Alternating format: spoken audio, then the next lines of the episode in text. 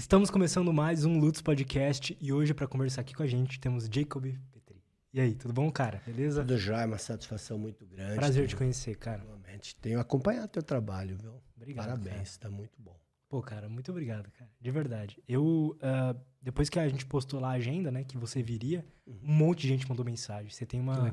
uma seguidores muito fiéis, né, cara? É, é minha turma. É, às vezes tem, tem alunos que. Alunos não, mas seguidores, eles. Eu faço às vezes uma série de 20 lives seguidas. E daí lá na sétima, na sexta live, eu pergunto, e aí, quem tá me seguindo desde a primeira? E tem alguns que dizem, eu, como é que tá indo? Não entendi nada do que você falou, mas eu gosto de te ouvir. Cara, antes da gente começar aqui, eu queria depois que você falasse quem é você. Mas antes da gente começar, deixa eu, só, deixa eu só dar um recadinho dos nossos patrocinadores aqui. Que o episódio de hoje é com a Insider. A Insider faz essas camisetas aqui, tecnológicas. Uh, eu sempre falo, né? A melhor camiseta que eu já usei na vida. Isso eu falava antes mesmo de deles patrocinarem aqui. Então, é, dê uma olhada lá no site da Insider, é o primeiro link da descrição. A camiseta não amassa, não desbota, é anti-odor, tem controle de temperatura. E acho que vocês vão curtir. Eu, pessoalmente, gosto de usar para treinar, mas dá para usar para sair também, no dia a dia, é muito bom. Uh, cupom LUTS15 para 15% de desconto em todo o site da Insider, tá? O primeiro link da descrição. Dê uma olhada lá, faz o teste, compra uma, vê o que, que você acha e depois me diz se foi uma propaganda enganosa ou não. Mas é real mesmo. E, e, e é só Lutz 15 ou dá para botar um Lutz 70? não dá. Não, só 15. É, só 15. Cara, quem é você?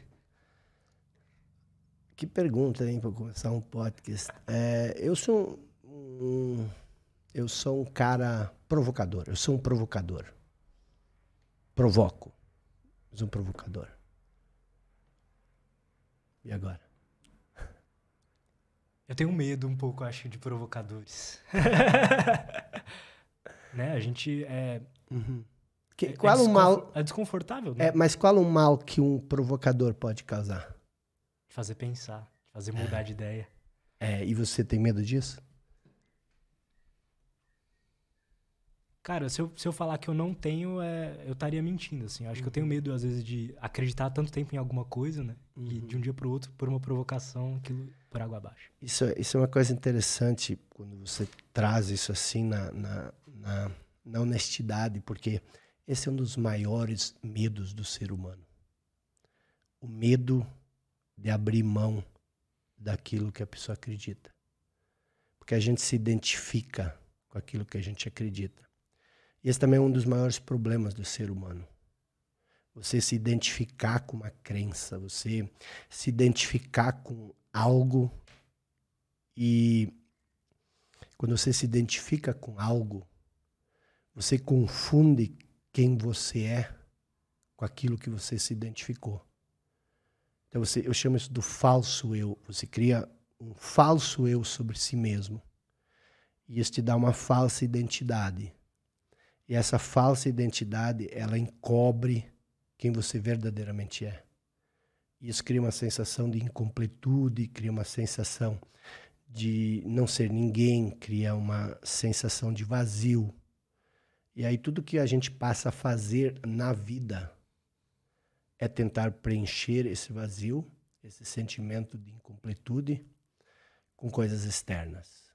Por isso nós temos tanta necessidade de aprovação, tanta necessidade de ser valorizado, de ser reconhecido, porque isso reforça a ilusão de identidade que a gente cria. Eu posso te dizer que esse, esse é o meu maior problema, que eu falo em terapia. Hum. Buscar aprovação, às vezes, de pessoas que eu não preciso. É, e essa a, aprovação. Acho que isso é comum de muitas pessoas. Né? Não, é, é, é, é, a grande disfunção da humanidade. Isso não é o seu problema. Isso é o meu problema. Isso é o problema de todo mundo. E, e, isso é o que é disfuncional no ser humano. Porque o que, que acontece? Se, mesmo que você for uma pessoa que sofreu muitos traumas, abusos, você teve uma família disfuncional, pai alcoólatra, mãe alcoólatra, pai violento. O que, que acontece? Você cria uma identidade de uma pessoa que sofreu você é uma pessoa que tem traumas, você é uma pessoa que tem uma história. E você se identifica com essa história e essa história cria sofrimento. Mas você não quer abrir mão dessa história. Por quê? Porque se você abrir mão dessa história, quem você eu? Se eu não tenho mais essa história de sofrimento, de vitimização, disso ou daquilo, quem vou ser eu? Eu prefiro ter a certeza de que eu tenho uma história do que abrir mão. O provocador é isso. Quando eu digo meu papel de provocador, é, é justamente cutucar nessas coisas. O que, que é o, o eu verdadeiro, então, assim? Porque e como que a memória entra nisso, sabe? De, uhum. de tudo que a gente já passou. É, como é que é deixar isso de lado? Como é que você enxerga isso? Tá. É, a gente tem que entender a, a, a composição do ser humano. É, existe uma coisa na, na vida do ser humano que é o propósito primário. O que, que é o propósito primário? Todo mundo fala em propósito, mas as pessoas elas tendem a falar em propósito secundário. Propósito secundário é o fazer. Eu preciso fazer isso, eu preciso me tornar aquilo, eu preciso deixar um legado, eu preciso me tornar alguém. Isso tudo é fazer, é secundário. O propósito primário é o ser. E o ser, ele não pode ser definido. Aquilo que você é não pode ser definido. Você não pode se tornar objeto do seu próprio conhecimento. Porque para você ter, para você se tornar o objeto do seu próprio conhecimento, você tem que ser ao mesmo tempo o sujeito, o eu e o objeto. E aí você já se divide em dois. Eu sou aquele que me estuda. Agora, tudo que você estuda sobre você não é você, é sobre você. Você é o ser, simplesmente o ser. E o que é o ser? O que é o ser? O ser é, é, é o estado de atenção, é, é, é a vida em si. O ser é a consciência atemporal. Nesse exato momento, nesse instante aqui, você é uma consciência. É um estado de atenção, é um estado de presença. Você é presença. Você é consciência. E o que, que é o falso eu? É o passado. As histórias que você tem na mente. É o futuro as coisas que você quer buscar no futuro para preencher esse vazio que você criou quando você confundiu o ser com a história. Então, a pessoa que vive perdido na mente, ela não tem consciência do ser. Ela só tem consciência do pensamento. Mas o pensamento, a voz na cabeça, isso já é fazer. Isso já é um, um, Isso não é você, isso já é uma coisa que você faz. Pensar. Então você não é o seu pensamento. Você é aquele que pensa. Você não é a sua mente, você é aquele que tem uma mente. Faz sentido isso? É um pouco difícil de, de entender, sabe? Com a mente. É difícil de entender com a mente. Por quê? Porque a mente ela não, a mente não consegue estar presente. A mente, ela é passado e futuro. Para você estar presente, para você saber quem você é, você tem que sair da mente. Como você faz isso? Vou te dizer, te explicar, para isso não, não parecer conversa de doido. Você já percebeu que tem uma voz na sua cabeça? Muito.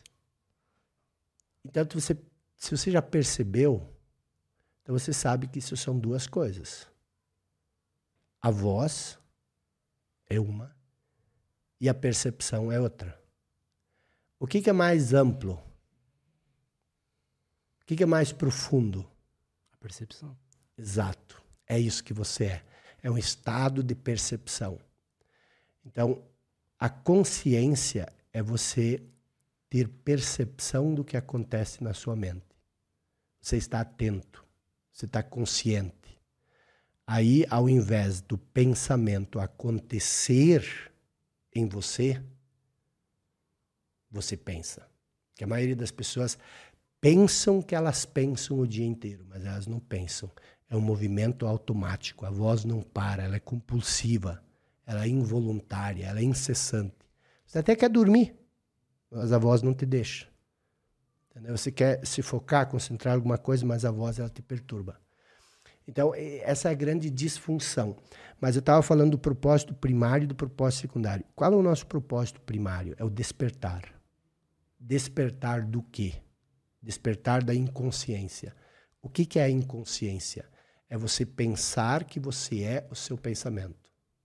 Você não é o seu pensamento. Você é a consciência que pensa. E o despertar é você conseguir separar mente e consciência. Isso é prática, né? Porque não é só entender isso, né? Não, é, é, a, a, a, compreensão ela se dá pela mente. Então a mente entende, mas não faz. É, isso tem que ser uma experiência direta. O conceito é só mais uma história, entendeu? Então qual que é a grande, a, a grande prática diária? É você estar consciente. Você trazer a consciência, é fazer aquilo que você falou. Você sempre tem que estar atento ao que acontece na sua mente. A mente ela, ela tem essa, essa função de pensar. Ela, ela foi feita para isso. E não tem nada de errado nisso. O erro está quando a mente assume o controle. Quando você não percebe mais que você é mais que a mente. Então, tente observar a maior parte do tempo possível, mas observar não julgar, não comentar, só observar. Eu estou aqui e aqui está a mente. Você é o testemunho silencioso da mente. Quando você traz a consciência para a mente, a mente ela perde a força. Porque o que, que acontece? Para a mente ser compulsiva, ser involuntária e ter poder, ela, você precisa se identificar com ela. Entendeu? E quando você traz a consciência para a mente, você traz uma nova dimensão. A, a, a consciência consegue observar a mente, mas a mente não consegue observar a consciência. Por quê? Porque a consciência é maior. O menor não pode conter o maior, mas o maior pode conter o menor. É como se a mente ocupasse todo o espaço que a gente tem ali mas é só a gente observar que a consciência passa a ocupar alguma parte desse espaço. Tu traz uma nova dimensão. É a luz da consciência. O apóstolo Paulo disse: tudo que é exposto à luz se torna luz. Tudo quando você traz a consciência para a mente, a mente se torna consciência e você se torna ilimitado, porque a consciência é um vasto campo de inteligência. A mente é condicionada pelo passado. E, e aí, lógico, você também condiciona ela pelo futuro, por aquilo que você quer. Mas você nunca pode ser feliz no futuro, porque essa é a ilusão que a mente cria. Como é que a mente se mantém no poder? Ela sempre projeta a felicidade para um ponto futuro. Você já percebeu que a gente acha que a gente não tem o necessário para ser pleno e abundante agora? Sempre falta alguma coisa? Sim. E tu sempre está correndo atrás disso? A mente sempre projeta a salvação da nossa vida para o futuro. Mas o futuro é uma ilusão. O futuro não existe. Tu já viveu alguma vez no futuro? Não. Tu acha que tu vai viver no futuro? Vou. Quando? Daqui a um tempo. Da, define o tempo. Amanhã tu vai viver no futuro? Não. Ano que vem? Não. Deixa eu contar uma história. Quando eu era pequeno, morava na roça. Eu tinha que caminhar dois quilômetros para chegar no, no, Rio Grande do Sul. A gente chama isso de bulicho. É um mercadinho assim que tem um barzinho, e aí tem um balcão ali, tu pede as coisas e o cara traz. Aham.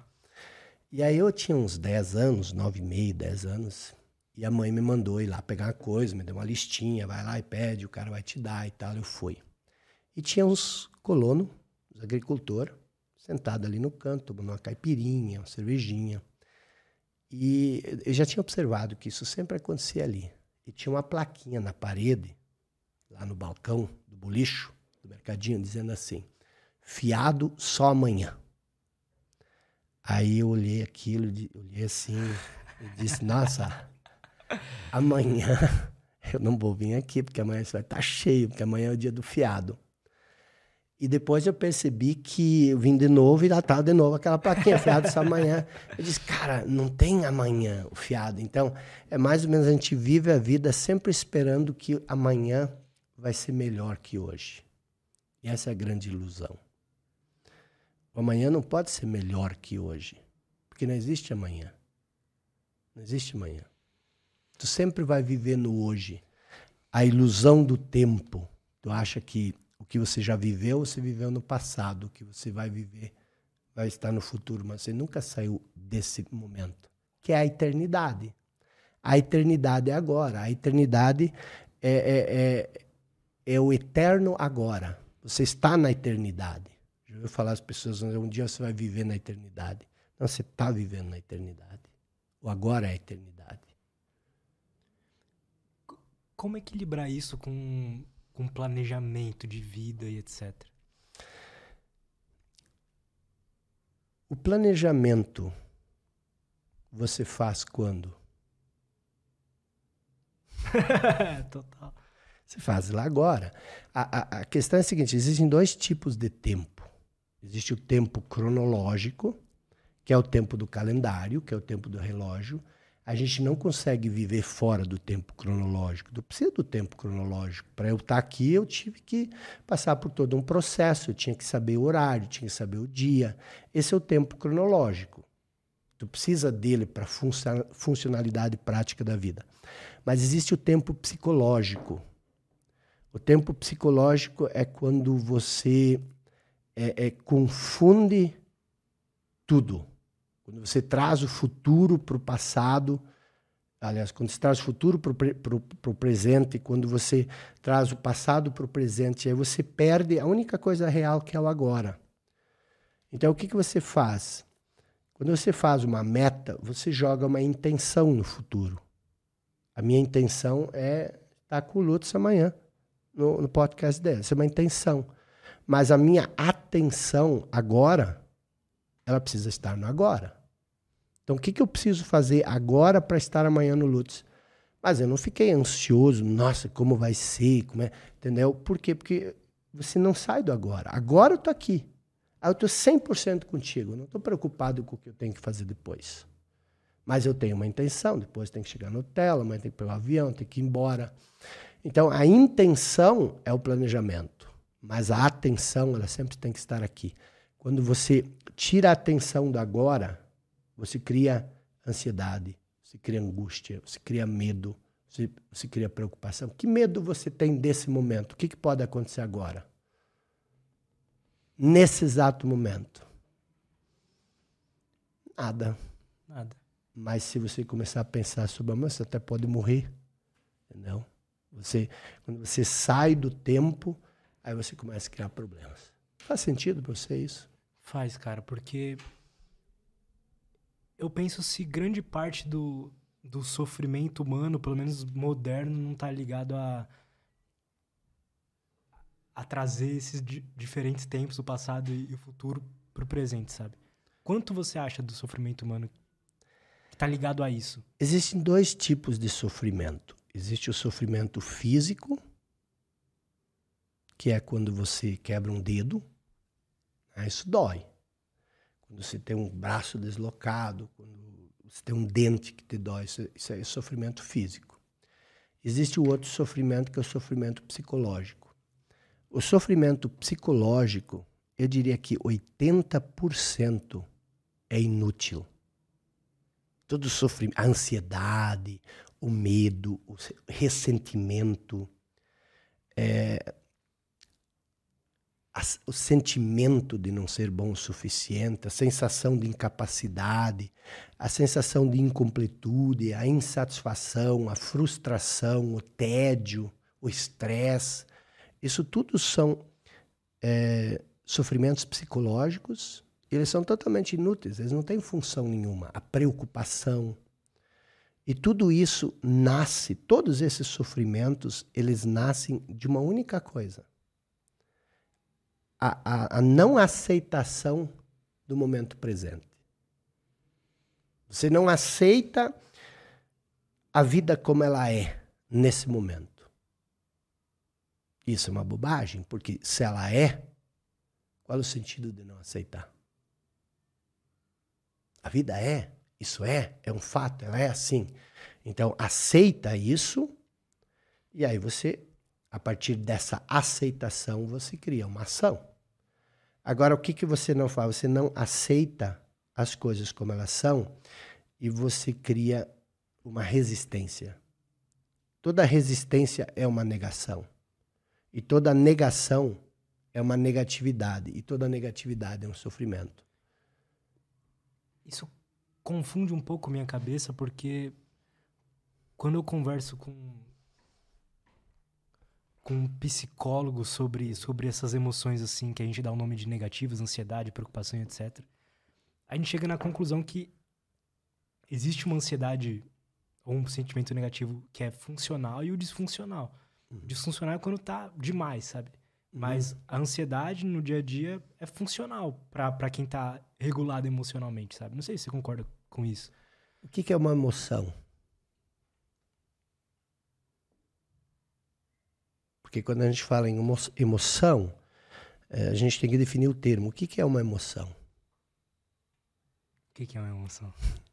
A emo, toda a emoção tem a emoção instintiva, que esse não é o problema. É, aliás, isso não é nem uma emoção. O instinto não é nem uma emoção, é uma reação. O instinto. Por exemplo, o medo instintivo. Uhum. Você vai tirar uma foto num cânion. E aí você tem que ter um instinto, que se você der mais um passo, você pode cair e morrer. Isso é instintivo. Então, a, isso é uma reação. Você está andando no meio do mato e aí você vê um urso. É uma reação instintiva. A emoção, toda a emoção, ela é uma reação do corpo a um pensamento. Entendeu? Então não existe emoção que não nasça do pensamento toda emoção. E o que, que é uma emoção? É, a emoção, você sempre pode olhar que toda emoção ela está relacionada ou ao passado ou ao futuro. A ansiedade, ela sempre está relacionada ao futuro. O que, que é a ansiedade? A ansiedade, literalmente. Você está aqui e agora mas você gostaria de estar no futuro, num outro lugar. Isso é ansiedade. Você sabe isso, mas você queria saber aquilo. Isso é ansiedade. Então, a ansiedade é esse lapso de tempo, esse espaço entre onde você está, corpo, físico, está sempre no aqui e agora, mas a mente está fora do aqui e agora. Se você equilibrar, se você trazer a mente para o futuro, não existe mais ansiedade. Aliás, desculpe, se você trazer a mente do futuro para o presente, não existe mais ansiedade. Você tem uma passagem bíblica muito interessante, onde Jesus diz o seguinte: os apóstolos estavam meio inquietos, ansiosos, por causa de uns negócios que tinha acontecido. E Jesus diz o seguinte: Por que, que vocês estão tão ansiosos? Pode essa ansiedade, essa inquietação acrescentar um dia na vida de vocês? Olhem para os lírios. Olhem para os pássaros como eles vivem. Nem Salomão, nos seus dias de maior glória, se vestiu como o pai veste eles. E seu pai cuida deles. Como é que ele não haveria cuidar muito mais de vocês? Só que aí vem uma questão. O que, que é preciso fazer para que o Pai cuide de nós. Jesus deixou isso claro. O que, que é? Vamos ver se tu conseguiu pegar. Amor? Não. Presta atenção no que Jesus falou. Jesus disse o quê? Olhe como eles vivem, os lírios e os pássaros. Como os lírios e os pássaros vivem? No momento presente. Eles são esse estado de presença, esse estado de atenção, esse estado de contemplação, porque existe um segredo. Quando você vive nesse estado de aceitação, nesse estado de presença, você precisa renunciar a si mesmo. Porque o que, o que, que você é? Você é uma história na sua cabeça. Você é a voz na sua cabeça. Então você precisa renunciar a isso para você poder ficar presente. Quando você fica presente, esse é o poder da aceitação. Quando você aceita, você quebra a casca dura do falso eu, da tua história. E aí você deixa de ser você para se conectar com algo muito maior. E quando você se conecta com esse algo muito maior, esse algo muito maior se manifesta através de você. E isso é o Pai cuidando de você. Nós passamos o tempo inteiro correndo por aí querendo viver uma vida. Eu não tenho vida. Você já ouviu alguém falar isso? Minha vida acabou. Já. É. Então o que, que acontece? Como é que tua vida acabou? Entendeu? Eu não tenho uma vida, eu preciso ter uma vida, eu preciso mudar a minha vida. Tu não consegue mudar a tua vida. Como é que vai mudar a tua vida? Tu consegue mudar a tua condição de vida. É a condição em que você vive sua vida. Mas a vida tu não muda. A vida. A vida é isso que lateja em nós. Existe uma vida dentro de nós. Eu sou a vida. Eu sou a vida. Então, quando você aceita, quando você aceita, você abre esse portal para a vida. E aí a vida começa a se manifestar através de você. E quem é a vida? Quem é a vida? A vida é, é, é, Deus. Eu não gosto de usar a palavra Deus porque existe toda uma cultura em torno da palavra Deus. Mas Deus é, é o reino dos céus que está dentro de nós. É a vida. Jesus diz: Eu vim para que vocês tenham vida e vida em abundância. Então, o, o que, que é primário? Não é o fazer, é o ser. Lembra do propósito primário e secundário? Quando você encontra a vida que existe em você, tudo que você faz passa a emergir dessa vida. Existe uma conexão entre o ser e o fazer. O fazer só tem sentido se ele está acoplado ao que você é. Muito confuso isso? Eu entendo o que você está uhum. querendo dizer. Eu eu já senti essa vida uhum. uhum. várias vezes. Uhum. E eu acho que as pessoas também sentem, né? Essas pequenas gotas de, de vida uhum. na vida delas. Uhum. Mas eu me pergunto se é possível sentir essa presença, esse Deus o tempo inteiro? E se isso é uma busca mesmo, sabe? Porque assim, eu, eu sinto isso às vezes. Uhum. em momentos onde eu tô mais presente, mais conectado com esse eu uhum. verdadeiro, mas não sei se eu consigo, se é possível estar tá o tempo inteiro assim. Quanto tempo durante o dia é possível você ser quem você é? Todo tempo, né? É, é, é impossível você não ser quem você é. Então, a, a pergunta é um pouco mais simples. Por quanto tempo durante o dia eu consigo não ser quem eu sou? Me distrair, me perder, me confundir, entendeu? É, porque o que, que acontece? A gente eh, tem, tem, tem um, um vício muito estranho de levar o nosso pensamento muito a sério. O pensamento quer ser levado a sério. Isso é importante, você precisa pensar nisso, não é? Mas o que, que acontece? A gente passa a vida inteira assim, criando sofrimento, criando negação, criando ressentimento. Por exemplo, o que é um ressentimento? Eu vou dizer uma coisa para você, você não gosta. Deixa passar. Essa é a minha opinião, é só meu pensamento. Não, você não vai fazer isso. Você vai passar 10 anos pensando naquele cara, a ousadia, petulância, coragem de me dizer isso, entendeu? Conheço gente que outra pessoa já morreu faz 5, 10 anos e eles estão ressentindo com ela. O que, que é o medo? O medo é você querer saber agora o que vai acontecer amanhã. Ou o que não vai acontecer. Como é que tu vai saber? Qual é a, a, a, a funcionalidade disso? E aí vem, vem, vem todo um, um conjunto de, de, de questões que são o seguinte: quando o problema real aparecer na tua frente, tu vai saber lidar com ele. Entendeu? Pois é, cara. Eu Já- percebo isso. É. Agora, por que que tu te, te, te, te atormenta por tanto tempo? E, e todos nós fazemos isso. Isso é disfunção. Você tem problemas com isso ainda? Não. Eu, eu penso muito pouco. Às vezes passo duas, três, quatro horas sem pensar. Nada. Mente vazia. Para quê? Entendeu? É o estado de contemplação. Você contempla, você está atento. As pessoas acham, não, mas daí se eu parar de pensar, eu vou morrer. Entendeu?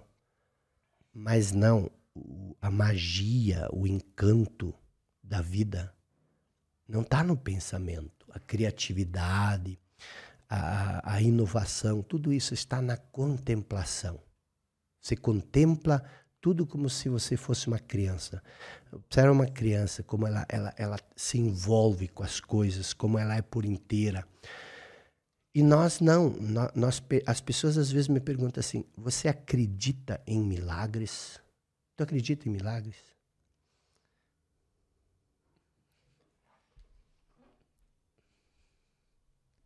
Não. Por que, que você não acredita em milagres? Eu acho que eles existem para as pessoas, mas Uhum. eu sou cético, assim, com o metafísico, sabe? Que é algo. Mas o que, que tem de metafísico no milagre? Sabe o que, que é um milagre? O que, que é um milagre? É você estar aqui, você poder falar, você poder me ouvir, eu poder te ouvir. Você, você nunca tinha me visto antes em pessoa. Nós estamos aqui, tu não sabe nem de onde eu vim, eu não sei de onde você veio. Então o que, que acontece? É, é, é, não há como você acreditar em milagre, porque tudo é um milagre. Se tu tivesse que fazer qualquer coisinha de tudo isso que nós estamos fazendo aqui, como é que. olha o milagre, bicho. Eu estou falando e você está me entendendo. Você está olhando e está me enxergando. Entendeu? Agora, o que, que acontece? Quando você se perde no conhecimento, aí o milagre deixa de aparecer. Entendeu? Porque você já sabe, eu sou cético. O que, que é ser um cético, na verdade? Pois é, né? é você matar o encanto da vida. Eu não acredito em nada. É só ciência, é só isso. entendeu? Cara, posso discordar de você? mas tem liberdade. Eu. Eu consigo me encantar por coisas assim. Ciência, sabe? Uhum. Eu olho, eu falo com, sei lá, um, um médico que me explica um sistema fisiológico e eu consigo me encantar com isso, sabe? Eu consigo Uhum. me encantar com essas coisas também. Uhum. É o suficiente, acho, pra mim. Tipo, eu não. Eu sinto dificuldade em me encantar muitas vezes, o que eu acho que é um problema. Uhum. me encantar com o dia a dia. Uhum. Né? O que você falou, é um milagre acontecendo o tempo inteiro. Uhum. Mas eu também. Eu, eu sou cético, mas eu não sou, assim, aquele cético Uhum. pessimista, negativista, sabe? Não, eu, eu entendi Eu o que, vejo que você beleza disse. nas coisas. Ó, mas deixa eu te dizer, o que é ciência?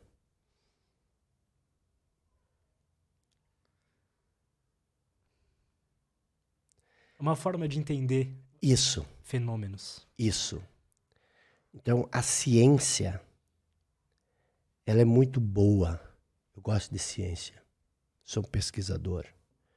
Mas a ciência, ela é limitada ao que a razão consegue compreender. E existe aquilo que é cognoscível e existe o incognoscível.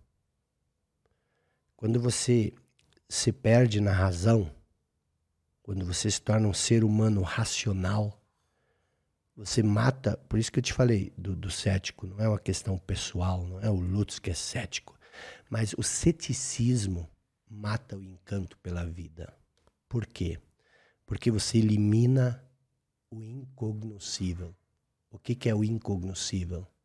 Aquilo que é maior que a razão. Aquilo que a razão não consegue entender. E o encanto da vida está nisso. Por exemplo, às vezes as pessoas me perguntam: você acredita em Deus? Aí eu digo: não, eu não acredito em Deus. Eu parei de acreditar em Deus. A pessoa diz: mas você fala tanto em Deus. Eu digo: mas eu não acredito em Deus. Porque acreditar em Deus é uma coisa da mente. Quando eu digo que eu acredito em Deus, na verdade eu acredito em quê? Num conceito que eu tenho sobre Deus.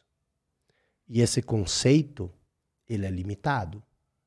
E eu limito Deus. Toda vez que eu crio um conceito, eu tento é, é, é explicar para você quem é Deus, eu limito Deus à minha explicação. Quando você acredita, você acredita com a mente e você acredita numa ideia. Então, eu tenho uma ideia sobre Deus e você tem uma ideia sobre Deus. Aí eu digo, não, mas a minha ideia é a certa, o meu Deus é verdadeiro, o teu é o falso e você diz: não, o teu Deus é falso, o meu é o verdadeiro. E aí nós entramos em guerra. Aí eu vou derrubar o World Trade Center, e aí você vem na minha, no meu lugar, e nós. O que, que, o que, que é Deus? O que, que é Deus? Deus é vida. Entendeu? Então, quando eu olho para você, eu vejo a vida que existe em você. E eu vejo Deus que existe em você. A tua vida e a minha vida é a mesma vida. Isso nos conecta. Existe essa força subjacente. E a vida é muito maior do que eu e você. Entendeu? Agora, quando você só quer entender o que a razão permite, você se separa de tudo. Porque a mente, ela, ela é, ela, por sua natureza, ela fragmenta e você, você se fragmenta. A ciência, ela fragmenta tudo. Uhum. E, e, e, ela tem o papel. É importante a gente conseguir esmiuçar o mecanismo do corpo e tudo mais. Mas a gente nunca pode perder o sentimento de unidade. O sentimento da gente fazer par parte de algo maior, porque isso é ine ine inegável, isso é irrefutável. Por quê? O quê? Por que, que isso é por que a gente faz parte de algo maior? Como assim?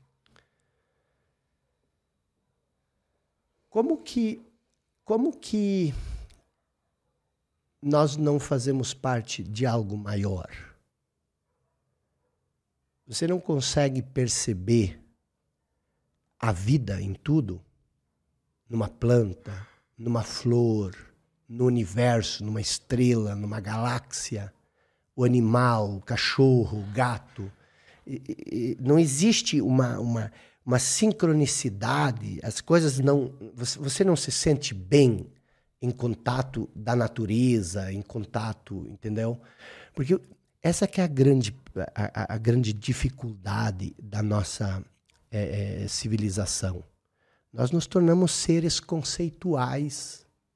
Nós nos, nós nos afastamos da nossa natureza original, entendeu? Nós, nós literalmente, isso não, não, não é nenhuma uma questão de, de, de, defender um idealismo aqui, mas nós literalmente estamos destruindo o nosso planeta. A que propósito? Entendeu? É, se você olhar ali em, em torno, olha o, o, quanto de concreto, de coisas feias que nós fazemos. Entendeu? Nós, e, e aí você vai dizer o seguinte: para dizer como é que isso é irrefutável. Nós nos achamos tão supremos, nós os humanos. Agora, o que, que iria acontecer com o planeta Terra se nós tirássemos todos os humanos daqui pelos próximos 100 anos? 200 anos. Só ia ficar mais bonito. ia se regenerar, entendeu? Então, o que, que acontece? Só que a, a, a, nós, nós saímos um pouco da, da, do nosso papel como uma espécie privilegiada no sentido de ter consciência. Nós saímos um pouco disso e nós temos que retornar a isso. É, só a título de, de, de, de compreensão, a gente pode dividir o ser humano em três partes: o instinto, que isso todos os animais têm, né? o instintivo. O que, que é o instinto? Você consegue eles têm os sentidos, a digestão acontece, o sangue circula, o pulmão bate, você alimenta, o alimento se trans, transforma em proteínas, em vitaminas, alimenta o sangue e mantém o nosso corpo generando.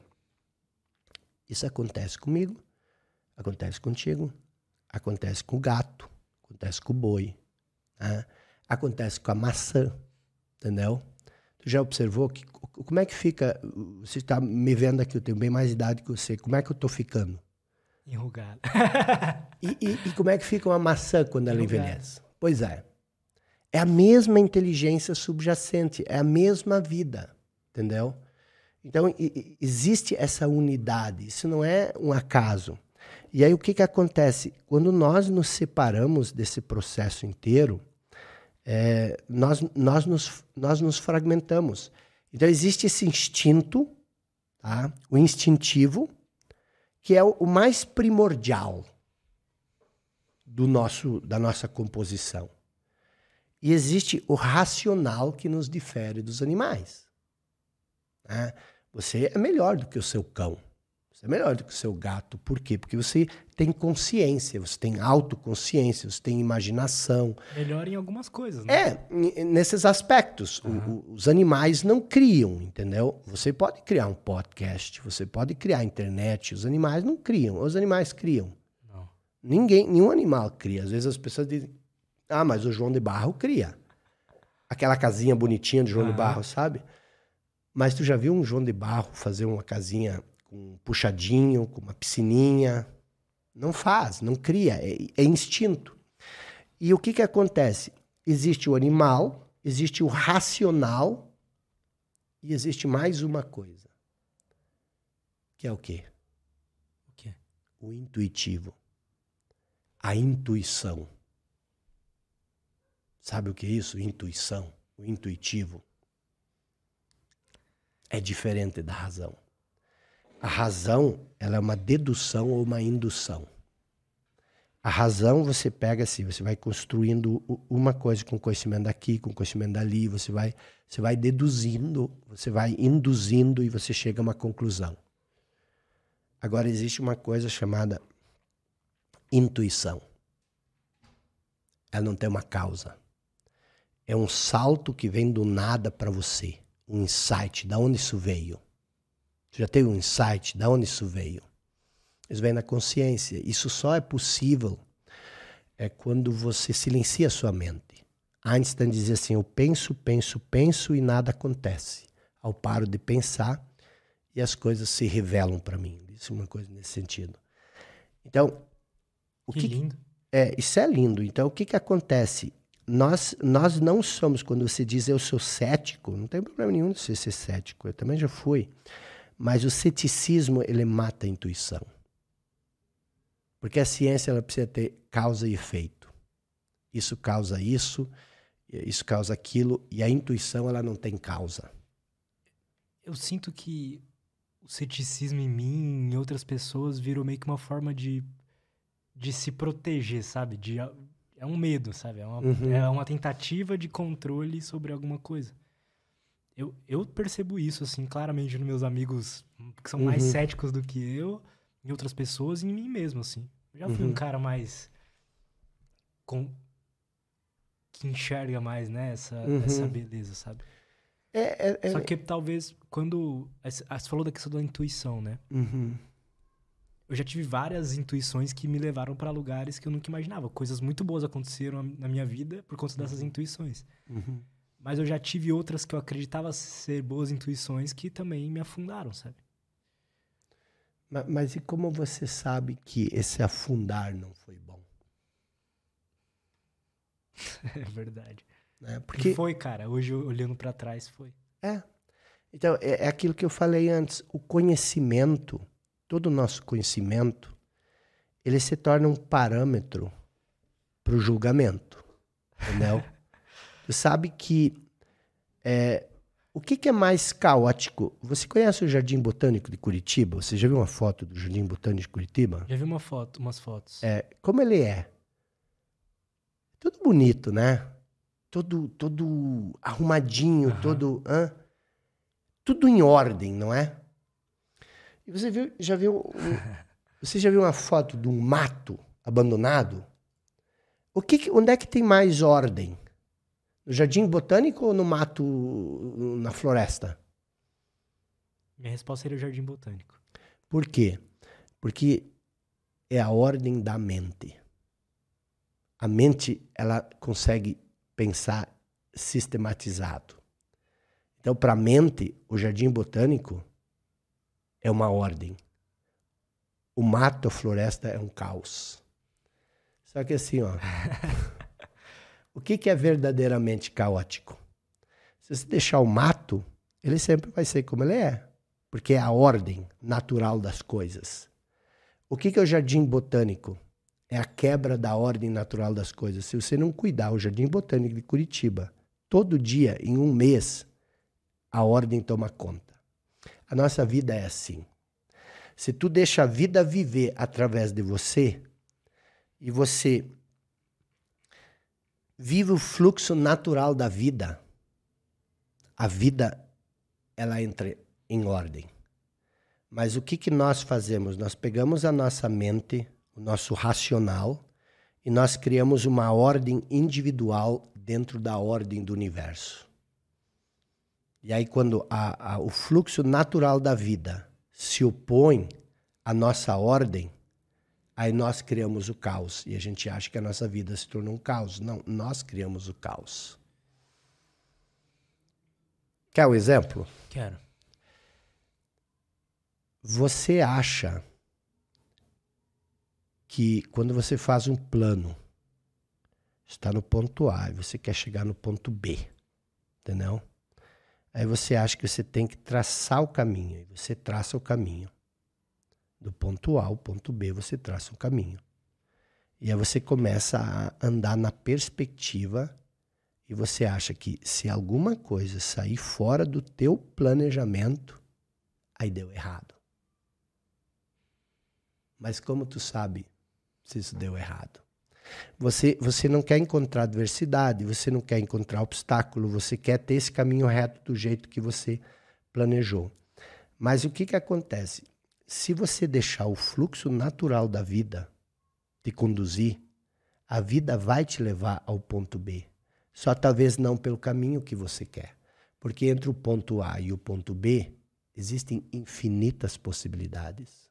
Não só a sua, mas você quer ter o controle, você quer ter o comando. Isso se chama você não tem fé. Você só acredita no teu conhecimento. Por quê? Porque você é cético. Você não acredita na. na, na, na, na você, você, não, você não se vê parte de algo maior.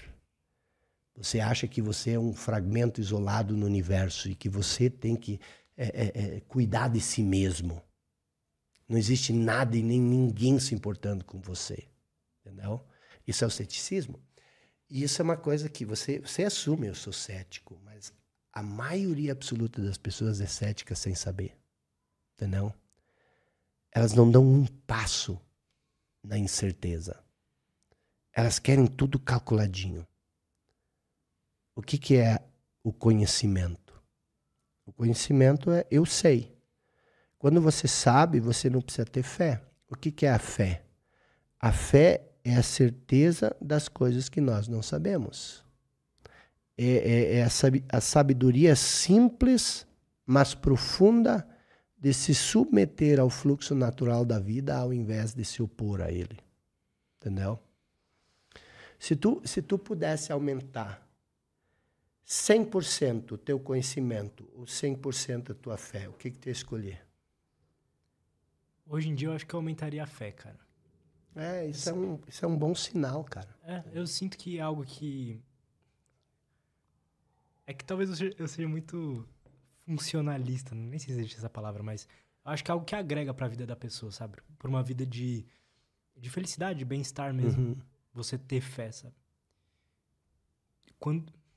Eu sinto que, pelo menos na minha vida, não sei se o pessoal vai concordar com isso, quem, quem é mais cético, ou quem às vezes uhum. tá vendo a vida um pouco mais preto e branco, assim, uhum. mais cinza. Uhum. De que. Eu sinto que eu me tornei cético e prefiro e, e, prefiro ser assim pra eu poder meio que ter um. Quando algo dá errado, eu poder ter uma, um porquê daquilo, sabe? Uhum. Talvez ter algo para culpar. Mas, mas, mas né? sim, eu entendo, mas eu quero te dizer que não existe errado. Não existe errado. O que, que é errado? Eu estou falando assim de matar alguém, de, de roubar. Estou falando assim do, do, do, do teu projeto de vida. Por exemplo, o que, que pode dar errado? Pode dar errado você planejar uma coisa e ela não sair como você quer. Mas se você não for uma pessoa reacionária, tipo assim, você não reagir a isso e você for aquele pesquisador, assim, putz, queria ir por aqui, vim por aqui, cara, alguma coisa deu errado. O que, que deu errado aqui? Ah, tá aqui. Agora, se eu fizer por aqui, vai dar certo. Então, esse erro, ele te ensinou algo que tu não sabia antes. E se tu aprendeu algo que você não sabia antes, isso é bom ou ruim? É bom. Então, é, a única maneira das coisas saírem errado é quando você admite que saiu errado. Nada sai errado, entendeu? E nada, nada sai certo também. As coisas são como elas são. A mente que julga. Shakespeare dizia assim: nada é bom e ruim, a mente faz assim. E, e, e essa é a grande questão de você não ser aberto, de você não, de você não, não, não, não, não andar no fluxo da coisa. Por quê? Porque aí você quer tudo do teu jeito. Isso cria frustração, isso cria negatividade, isso cria insatisfação. Entendeu? Então, quando você olha assim, é, é aquele papel do pesquisador. Né? Cara, eu estou indo para esse caminho. Você precisa tomar uma ação, você precisa dar um passo na incerteza. Você precisa arriscar, você precisa ir. E a possibilidade de você se deparar com um imprevisto é muito grande. Sempre. Porque o que acontece? Tudo que você quer está fora da sua zona de conforto.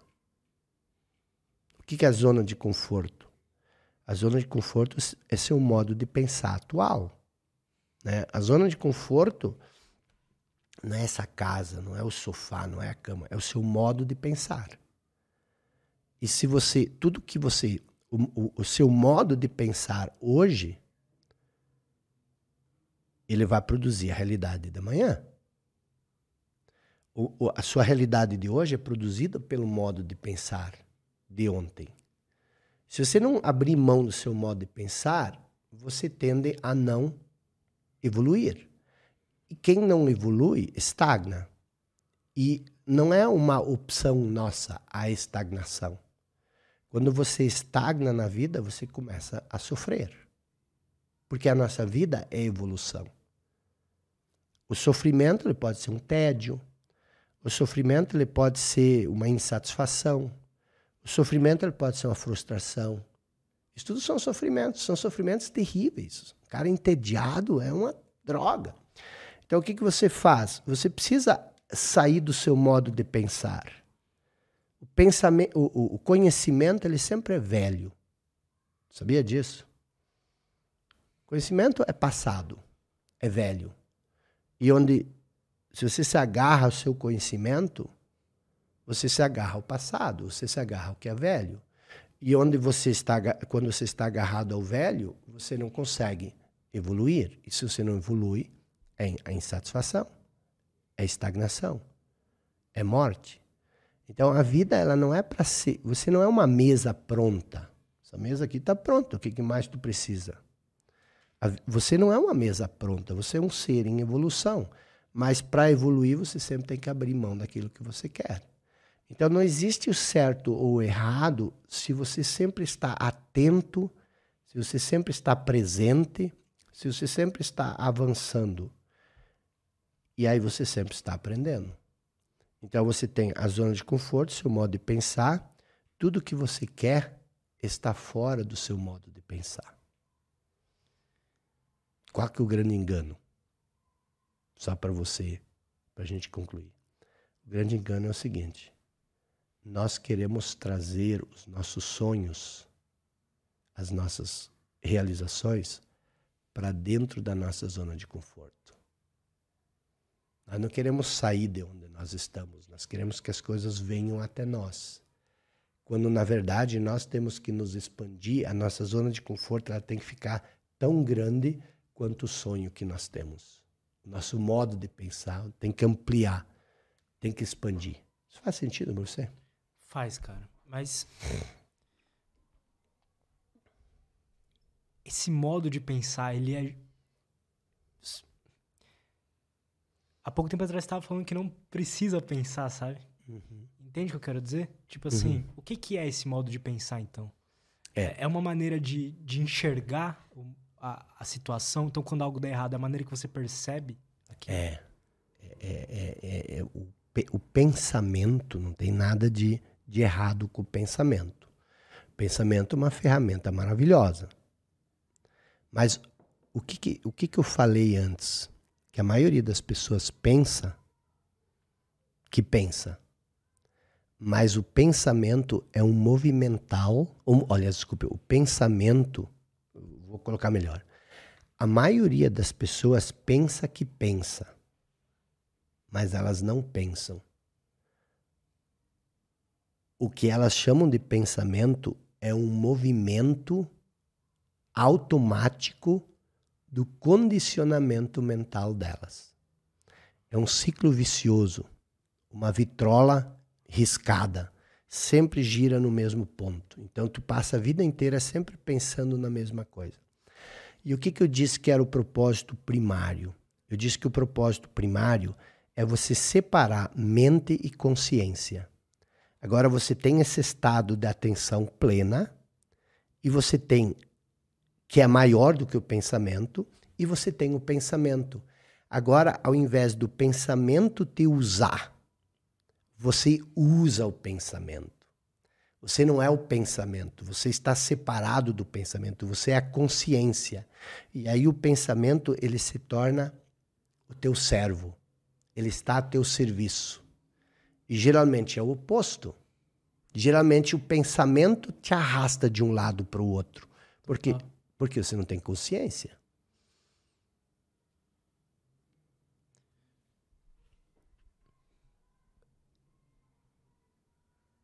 Existe uma prática para desenvolver a presença? Porque, sei lá, se eu trago um cara de, de meditação, ele fala, medite.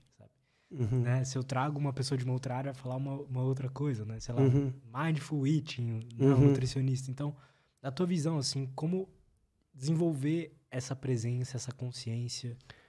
É, é, é, é, é. E uma dúvida, desculpa te interromper, uhum. tá? Não. O quanto isso está ligado a adquirir conhecimento, a estudar? Primeira coisa, o conhecimento todo ele Deixa, eu vou te fazer uma colocação. Você é um médico. Melhor cirurgião que existe. Vamos supor que você, Lutz, é o grande cirurgião.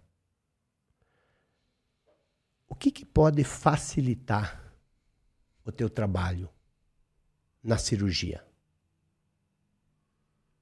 Você vai fazer uma cirurgia agora. Uhum cara está aí com precisa fazer um transplante de coração. O que, que pode facilitar a cirurgia? as ferramentas que você tem. Uhum. Se, você é o melhor cirurgião. Se você não tiver um bisturi, se você, sei lá o que, que eles usam. Mas se você não tiver ferramentas, vai ser mais precário.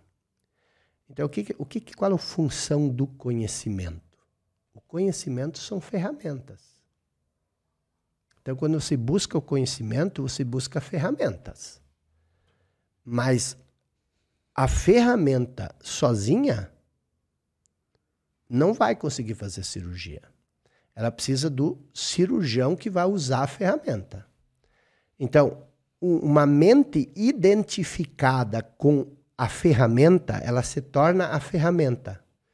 E aí ela se torna uma reação automática. É a ferramenta sendo a ferramenta sozinha. Uhum. A consciência por detrás do conhecimento é o cirurgião que agora vai operar o conhecimento, que é o bisturi, para fazer o que ele quer. Deu para perceber? Sim. A diferença? Então, quando você busca conhecimento, você busca ferramentas. Mas o grande problema está quando você se identifica com o teu conhecimento. E aí, quando eu digo de identificar, é, eu, eu usei o exemplo do médico, mas veja o seguinte: você se acha capaz ou incapaz? Isso é um conhecimento. Se você se acha incapaz, até onde você realmente é incapaz? Mas você sabe que você é incapaz. Isso te limita. Por isso que o conhecimento te limita. Se você acha que você é muito inteligente ou pouco inteligente, supor se você acha, eu não sou muito inteligente. Isso é um conhecimento. Mas como é que você verdadeiramente sabe até onde você é inteligente? Mas se você pensa que você é pouco inteligente, você se limita. Porque você não vai nem experimentar, você nem vai. Então, por isso que eu digo, o conhecimento ele limita. Por quê? Porque o conhecimento é um conceito, e todo conceito é limitado. Às vezes as pessoas falam assim, é, crenças limitantes. Já ouviu uhum. falar esse termo? Uhum. Você acredita em crença limitante? Não é, é, porque o que, que acontece? Você está certo. A, toda crença é limitante. Entendeu? Se eu acreditar em A, ela me limita a acreditar em B. Se eu acredito em A em B, aí aparece C. Aí eu digo assim, o, o, vou acreditar em C? Mas a, a, toda a crença ela te limita, porque crença é conhecimento. Acreditar numa coisa é você achar que você sabe isso. Aí você perguntou, mas antes você disse que não é para pensar. E agora você está seu modo de pensar. É, é, essa questão do modo de pensar. Quando você se identifica com o seu pensamento, você se limita ao tamanho do seu pensamento. Mas você não é o pensamento. Então, você se separa do, do pensamento, que é o propósito primário, que é o despertar, que é você se separar, separar consciência de pensamento. A consciência sempre é o pano de fundo. É um pano de fundo. Se você olha para a luz, a luz ela é o pano de fundo. Aqui tem mais luz do que aqui. Entendeu? Por quê? Porque aqui tem a sombra. Existe um obstáculo. Então a consciência é a luz eu e você somos o pensamento. Então, a luz, ela tem que iluminar o pensamento. Tem que estar para além. Aí você não está preso no conhecimento. Você tem espaço para trabalhar, que é a tua consciência, que é vasta, que é ampla. E isso é muito comum, né, cara? Pessoas que se identificam com o conhecimento que elas têm. Absoluto. Absoluto. E, e, tu, tu, e, e, existem coisas assim, ó. Algumas se identificam com o conhecimento, outras se identificam com coisas, outras se identificam com, com, com o corpo, com a beleza, outras se identificam com as dores, com o sofrimento. Tem pessoas que se identificam com a sua depressão. Total. E tu diz para ela, cara, você tem que sair disso elas começam a defender a depressão delas. Ah, por quê? É meu senso de identidade. A minha vida está nisso. Se eu não for uma pessoa deprimida, se eu não for uma pessoa infeliz, quem que eu vou ser? Não vou ter mais nada para falar. Entendeu? E, e, e isso é, é, é, basicamente isso que eu falo, de você despertar para a vida, você se separar dessa, dessas convicções, desses conhecimentos. Cara, isso é muito interessante. Eu me pergunto se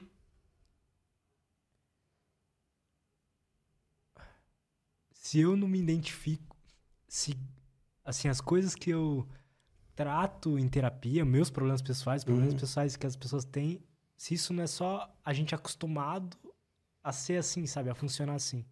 Porque assim, quando eu converso com, com um psicólogo, um neurocientista que vai falar uhum. sobre esse tema, ele vai falar, ó, tá, você tem esse caminho neural que toma esse que faz esse tipo de, de de pensamento, né, que te leva uhum. para esse caminho. E para isso modificar demanda tempo, demanda prática, demanda uma plasticidade do cérebro, sabe? Uhum. Mas pelo que você está falando, não necessariamente é bem assim, né? É, é algo mais de entender. Entende o que eu quero dizer? Sim, 100%. 100%. Eu, eu entendo isso porque eu passei por isso, entendeu? O que, que acontece? É, eu adoro psicólogos, adoro psiquiatras, acho que eles têm uma função muito muito especial. Mas o que, que a gente precisa entender? Não dá para confundir cérebro com mente. Por quê? Não dá para confundir pensamento com cérebro. Não existe nenhuma prova científica de que o pensamento é produzido pelo cérebro. Isso não existe existem provas de que há uma relação. Entendeu? Existe uma relação. Quando você pensa em certas coisas, você ativa certos neurônios no cérebro e tudo mais. Mas quem disse que você pensa com o cérebro? O que, que é a mente? Onde está a mente? Entendeu? Aí, deixa eu te dizer uma coisa. Eu discordo de você. Não, pode, pode discordar. Mas deixa eu te fazer uma coisa, deixa eu te dizer uma coisa. De onde vem a inteligência humana? O que, que é inteligência, né? É, mas eu, não, eu pergunto Você assim. Você diz a, a, a parte humana. É, não vamos nem filosofar sobre isso. O, o, que bate na telha quando o que bate na cabeça, assim, por exemplo, se, se tu pensa em inteligência, com o que, que a inteligência está relacionada? Da onde vem a inteligência? Estudo. Não, a inteligência. A inteligência. A capacidade de raciocinar, essas coisas. Ah, do córtex pré-frontal. É, isso é o que as pessoas dizem. Agora, seria possível do cérebro, ao invés de produzir inteligência, ele ser um redutor de inteligência, ao invés do cérebro produzir a inteligência, seria possível que alguma inteligência produziu o cérebro para se manifestar através dele? Isso é interessante. Existe uma inteligência vasta, ampla, mas ela precisa ter um funil para chegar até mim. Então vamos criar o cérebro. É, é, é, o cérebro que cria a inteligência ou é a inteligência que criou um cérebro para trabalhar para nós? Então, existe, existem tantas coisas que é por isso que eu, eu não, tô, eu não tô afirmando isso, tá? Não estou dizendo que eu sei. Mas o que eu quero dizer. Mas eu entendo o que você quer dizer. Sim. E eu concordo. É, agora. É, então. Eu entendo o que você quer dizer. É, é, é essa questão. A gente não pode cair na presunção de querer saber as coisas. A gente tem que, tá, tem que, tem que, tem que se abrir a, a algumas possibilidades que, que. Porque, assim, a, a, o ser humano tem essa prepotência de saber, entendeu? É, o que, é a prepotência de saber? Por exemplo, quando, quando Perguntaram para Einstein, ele já estava um pouco mais de idade, eles perguntaram para o Einstein o seguinte, cara, se tivesse uma coisa que tu podia fazer, o que, que, que, que tu iria fazer? Ele diz, ah, eu queria conhecer a mente de Deus. Que o resto são detalhes. Entendeu? Que, que Einstein quer dizer com conhecer a mente de Deus? A mente de Deus é essa consciência, essa inteligência maior. As pessoas falam inteligência infinita, inteligência universal. E aí o que, que ele quer dizer? Os restos são detalhes. Uma vez que você entender isso, o resto se desmistifica. Então, a minha questão é a seguinte: por que, que eu estou falando dessas coisas tão complexas? Porque a nossa vida ela se torna muito pesada muito vazia de sentido. É, nos, nos, tornamos muito ansiosos, deprimidos. É, e isso tudo é, acontece justamente porque a gente se perde no, no, na nossa mente, na necessidade da mente. A mente ela se tornou é, quase que um parasita que tomou conta de nós. Nós andamos por aí a serviço da nossa mente. E não é para ser assim. Eu acho que existe algo muito maior do que isso. E isso é uma coisa, Lutz, que eu vivi na prática. Eu era, eu era um meninão que nem você, todo cheio do saber, todo cheio do, do, do meu ceticismo. É, eu tinha todas as minhas posições, todas as minhas verdades, tudo organizado como se fossem meias dentro de uma gaveta, entendeu? E, isso me levou assim a um, um, um profundo é, sentimento de que nada faz sentido, por que, que eu estou aqui, por que isso, por que aquilo. E tudo que eu queria na vida era reconhecimento. É, eu preciso fazer algo importante. E aí eu escrevi um livro, óbvio que ignoramos, e esse livro explodiu no mercado. E aí de repente eu tinha fama, eu tinha dinheiro. Nada mudou. E aí eu me vi num verdadeiro beco de saída, sem saída. Um beco sem saída. Por quê? Porque eu disse, nossa, mas eu não era para estar tá me sentindo assim. Era para estar tá feliz. Cheguei onde eu queria chegar. Tenho meu reconhecimento. Mas não, eu me senti pior. Por quê? Porque agora a mente dizia assim: ah, você escreveu um livro, mas eu quero ver você escrever outro. Entendeu? E a ansiedade se elevando, o medo se elevando, é, a necessidade de validação muito foi maior. Foi sorte, né? É, foi sorte isso aí. Cara, agora tu vai escrever, não vai mais conseguir, entendeu? E isso acontece muito. É aquilo que eu falei um pouco, você sempre projetar é, a sua salvação no futuro, achar que lá você tem que conseguir uma coisa para ser feliz. A felicidade a alegria, a plenitude e a abundância, elas são estados de consciência. Elas não dependem do que você tem, do que você sabe. Entendeu?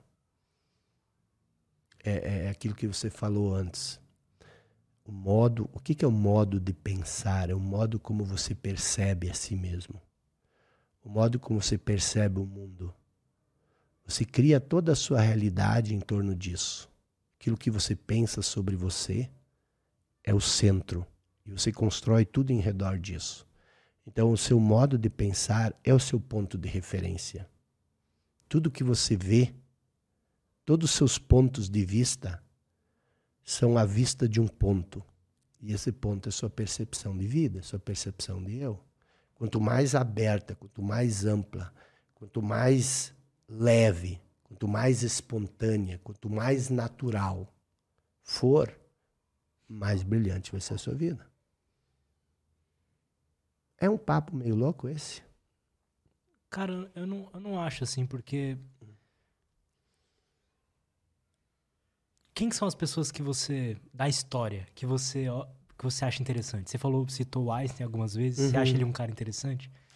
É... Se, se, você pensa, Leonardo da Vinci era um cara interessante, eu sinto que todos esses caras que eu pelo menos enxergo que foram uhum. pessoas que fizeram coisas que eu acho foda, eram pessoas fodas, na minha concepção, Uhum. todos eles eles tinham essa essa Abertura. é, essa você falou leve, sabe? Essa leveza. essa Exato. natu- Cara, e, é, e é, é bem isso que você falou. É, uma das pessoas que eu muito me inspiro, minha área toda é de filosofia, né? Mas a filosofia, ela é um enorme conjunto de castelos de palavras feitos pela, pela razão. Então a filosofia também não nos trouxe muito longe, entendeu? É, o que que acontece? Sócrates, que era considerado dos homens mais sábios que já existiram na sua época, era considerado o homem mais sábio da sua época, considerado o pai da filosofia, ele tinha algumas coisas que me intrigavam muito. Ele disse o seguinte: ensinar não é você encher um vaso. Ensinar é você acender uma chama. Aí pensei assim, mas o que, que é isso? Hã? Porque ensinar significa você pegar e você dizer para o outro uma coisa que o outro não sabe que você sabe. Então isso seria encher um vaso. Mas o que, que seria acender uma chama no outro? E se Sócrates diz isso, o que, que ele quer dizer com isso?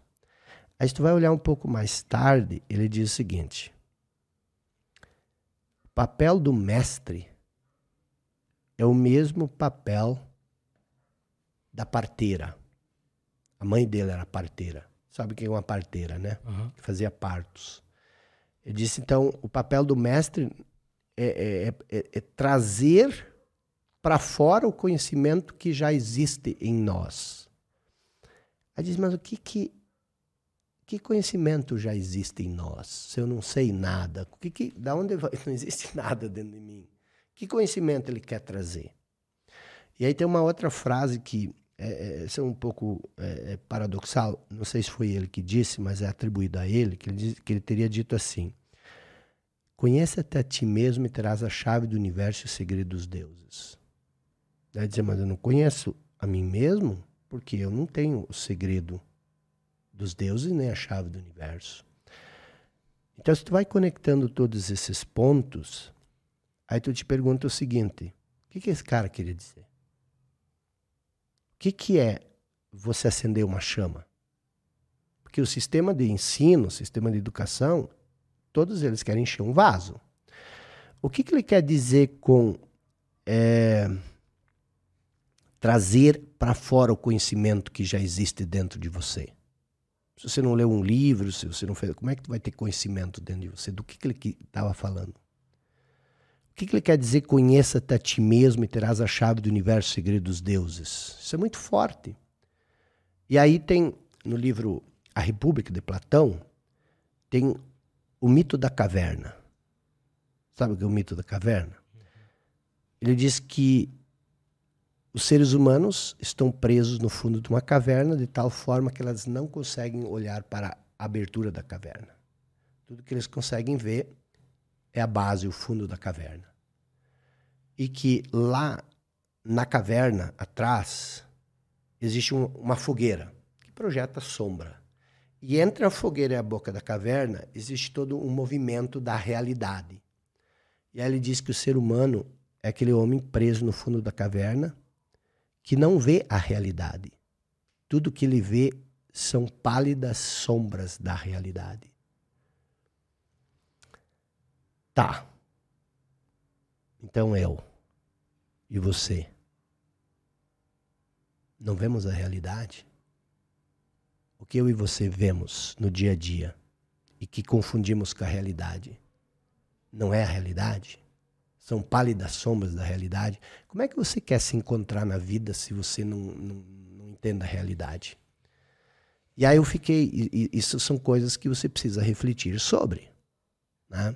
E eu fiquei por anos, eu fiz filosofia, eu discutia, eu tinha meus professores, que eram excelentes professores, homens sábios, tudo mais. Mas me parecia que faltava alguma coisa nisso. E o que, que é você ver a realidade com, com, com, com, com, o teu conjunto de crenças, com o teu modo de pensar. Você não vê a realidade como ela é. Você vê a realidade através do filtro do teu conhecimento, do teu modo de percepção. A maneira como você percebe a realidade não é a maneira como eu percebo, porque nós temos filtros diferentes. Então, aconteceu um fenômeno estranho lá dentro da caverna. Um preso se libertou. E ele saiu. E aí ele meio que ficou cegado pela luz do sol. E aí ele teve aquele encanto, a magia das flores, das borboletas, gramado verde, o riacho correndo, as árvores, as flores, o céu estrelado. E aí ele Meu Deus, nada do que eu pensava que fosse o mundo é assim. E aí ele se lembrou dos presos na caverna. Aí ele voltou para dentro da caverna. E aí ele não estava mais acostumado com a penumbra da caverna, ele tropeçou, meio que caiu na frente dos presos, levantou, bateu, todo empolgado, entusiasmado, disse: Meu Deus do céu, vocês não sabem de nada. E começou a narrar tudo que ele viu lá fora. Ele disse: Vocês têm que sair daqui. Isso aqui não é a realidade. E ele achou que os caras iam ficar doidos. Os caras se olharam, deram uma risadinha e falaram, viu? Por isso que a gente não pode sair daqui. Se nós sair daqui, vamos ficar louco que nem ele. então, assim, a gente, a gente não quer sair da nossa realidade, mesmo que ela seja uma realidade toda ofuscada, entendeu? Por quê? Porque a gente tem medo de perder a nossa identidade. E é isso que nos limita. É isso que nos sabota. Cara, isso é muito interessante. Isso é muito interessante, cara. Porque se você para pra pensar, grandes linhas de, de pensamentos espirituais e, uhum. e conhecimentos gerais mesmo na história falaram essa mesma coisa, sabe? Eu posso te contar outra? Uhum. A melhor história para narrar isso e ao mesmo tempo a mais incompreendida é a mesma história do, do, do, do Platão. Aconteceu aonde? No Jardim do Éden. O que aconteceu no Jardim do Éden? Estava lá, Adão e Eva, vivendo em intimidade com Deus. Passeavam de manhã pelo jardim, tá, tá, tá. Eram íntimos. Quando você passeia com alguém todas as manhãs pelo jardim, você é íntimo. Agora, que coisa estranha, que no jardim do Éden, pomar maravilhoso, tinha uma árvore. E que coincidência, a árvore do conhecimento. Por que, que aquela árvore era a árvore do conhecimento? E Deus diz o seguinte para Adão e Eva: vocês podem fazer tudo o que vocês quiserem, vocês são livres.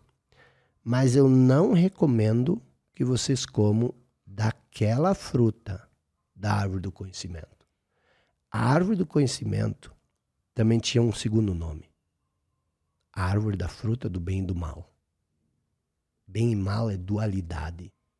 Que, que é dual em nós? A mente. Nossa mente é dual, ela julga tudo entre A ou B. Mas tinha, então, Adão e Eva, a intimidade com Deus, e tinha a árvore do conhecimento, do qual eles não deveriam comer o fruto. E o mais estranho ainda, tinha uma serpente tagarela lá. Que ficava ó, zunindo no ouvido. O que é a mente tagarela? Hã? A serpente tagarela. É a mente tagarela. E a mente então ficou lá, não, vocês têm que comer, vocês têm que comer, vocês têm que comer.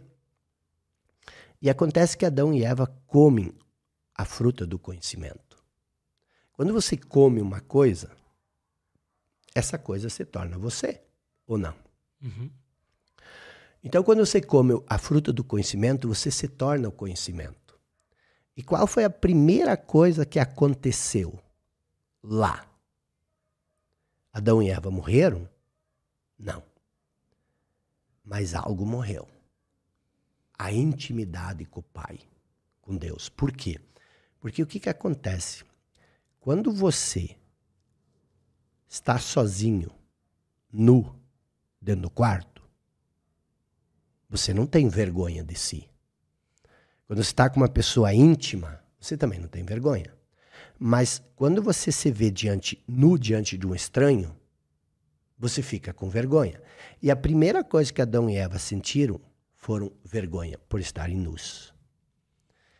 Quer dizer, não existe mais intimidade entre eles e o Pai. E o que, que separa essa intimidade? A identificação com o conhecimento. Então, o Jardim do Éden não é um lugar geográfico. Eu sei que conta lá que tem os rios e que tem tudo, e as pessoas conseguem identificar. Mas o, o, o, o Jardim do Éden, na minha interpretação, que é bem particular e não, não, não me importo se alguém não concorda com isso, é um estado de espírito onde você vive em intimidade com a sua essência, com a vida. Você não tem vergonha de ser você mesmo? Não. Por quê? Porque isso é você. E aí, o que, que acontece? Quando você se identifica com o conhecimento, quando você se alimenta das crenças, das suas limitações, da, do, do, do, é, você se identifica com as experiências do passado, com uma história, aí o que, que você faz? Aí você se separa da sua essência e você começa a viver essa história. E, e, e é em cima disso que nasce esse sentimento de incompletude, essa sensação de falta, essa sensação de você não ser bom o bastante. Porque você vive uma noção errada de quem você é. A percepção de que você é um fragmento isolado no espaço, de que você não faz parte de um todo maior. E aí você busca viver uma vida, se tornar alguém, se tornar digno. Mas tudo isso vem do sentimento de indignidade do sentimento de culpa. E aí tem uma história, só para fechar esse looping do, do Jardim do Éden. Existe essa história de que todos nós nascemos com o pecado original. Já ouviu falar do pecado original? O que é o pecado, pecado original? O que é pecar? Os gregos, os gregos não, os, os, os antigos, eles, na época que a Bíblia foi escrita, eles treinavam arco e flecha. E quando eles erravam o alvo, eles diziam: pecar, eu pequei, eu errei o alvo. Então, pecar literalmente significa errar o alvo. Pecado original significa você errar o alvo da sua origem. A nossa origem, nós somos humanos, mas a nossa origem é divino, divina. Nós temos uma centelha divina, um sopro divino. Só que sempre tem que pensar que não é aquele Deus indivíduo que está sentado lá no alto, pronto para te pegar, aquele pai mandão. Mas é a não forma que existe dentro de nós. É a vida, é o espírito que quer se manifestar através de nós. Você dá vazão a isso. E a gente volta de novo a esse mesmo ponto que nós começamos nosso podcast. Isso faz sentido para você? Faz. Eu, eu sinto que isso é, é algo que falta mesmo em mim também. Falta em mim, falta nas, nas pessoas em geral, né?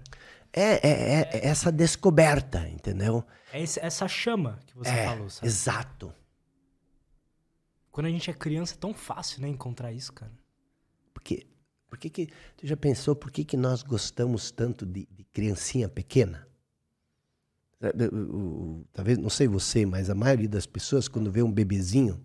É de... É muito bom, é muito É. Mas, mas pensa comigo: se um adulto com esse aspecto de criança andasse na rua, a gente achar meio ridículo. Não tem dente, não tem cabelo, ah, não tem nada, mas a gente olha para ela e a gente diz: Meu Deus, que coisa linda. Por quê? Porque essa criança, ela é a essência pura. E quando a gente olha para essa essência pura, ela reflete a essência que existe em nós. Isso cria uma conexão profunda de consciência, de essência, entendeu? Então, e isso também é importante com a natureza. A natureza também faz isso. Você antes perguntou de prática. Existe alguma prática? Cara, não olha para uma rosa e diz, ah, isso, isso é uma rosa. Não olhe para uma orquídea e diz, ah, isso é uma orquídea. Contempla, conecta no nível de, de essência, de profundidade. Começa a, a resgatar o encanto da vida. Porque a mente, ela rotula tudo. Tu vê um pôr do sol bonito, tu olha, ah, que pôr do sol bonito, tchau. Tira uma foto, posso... e você vai. Mas a contemplação, você ficar aqui um minuto, dois minutos, só olhando. Eu, eu, eu moro no meio, uma região bem, com muita natureza, e tem urso. Tem urso lá. E às vezes eu pego o meu binóculo e eu vou, e, e quando encontro um urso, eu pego o meu binóculo e eu olho no olho do urso. Com o meu binóculo, não posso, não posso chegar perto, né? Eu olho no olho e eu vejo ele me contemplando. Né? E eu contemplando ele. Tu olha para um pássaro, tu olha. Quer dizer, você tem que ter essa conexão. Isso não é um lirismo. Isso não é uma coisa que é, romantizada. Isso é você fazendo parte do todo.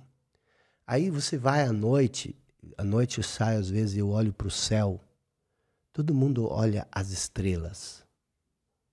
Mas você já pensou em contemplar o espaço vazio que existe entre as estrelas? Isso te conecta com um vazio, com uma dimensão que existe dentro de você. Deixa eu te fazer uma pergunta. Que tem dentro dessa sala? Aqui onde nós estamos. Quatro pessoas, três câmeras, duas mesas, quatro guitarras. e o que mais? ar, luz. E o que mais? Tapetes. A coisa mais importante que tem aqui, que possibilita tudo isso. O quê? Sem isso, nada disso seria possível. Humanos? Vida? Não. O vazio.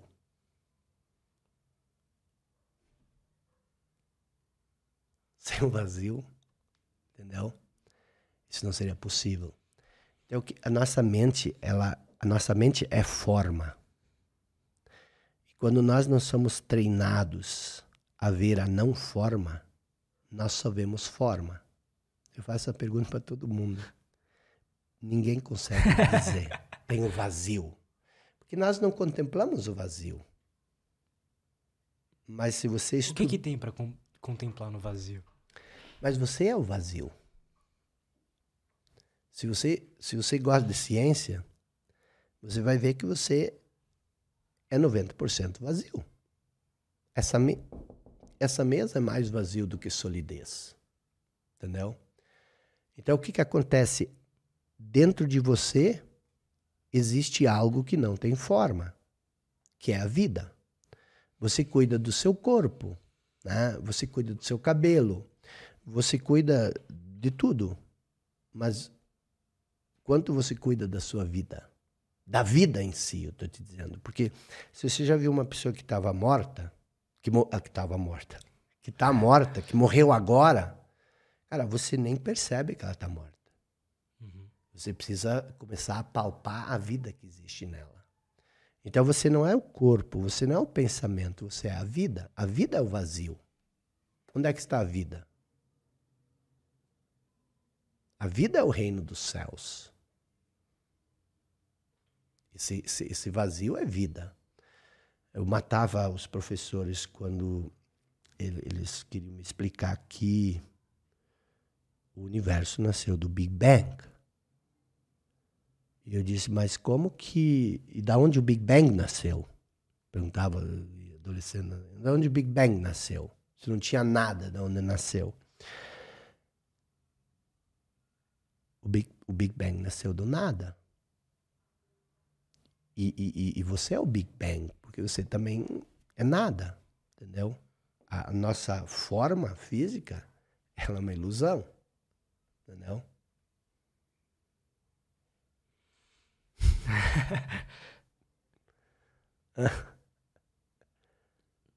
Você explodiu minha cabeça aqui.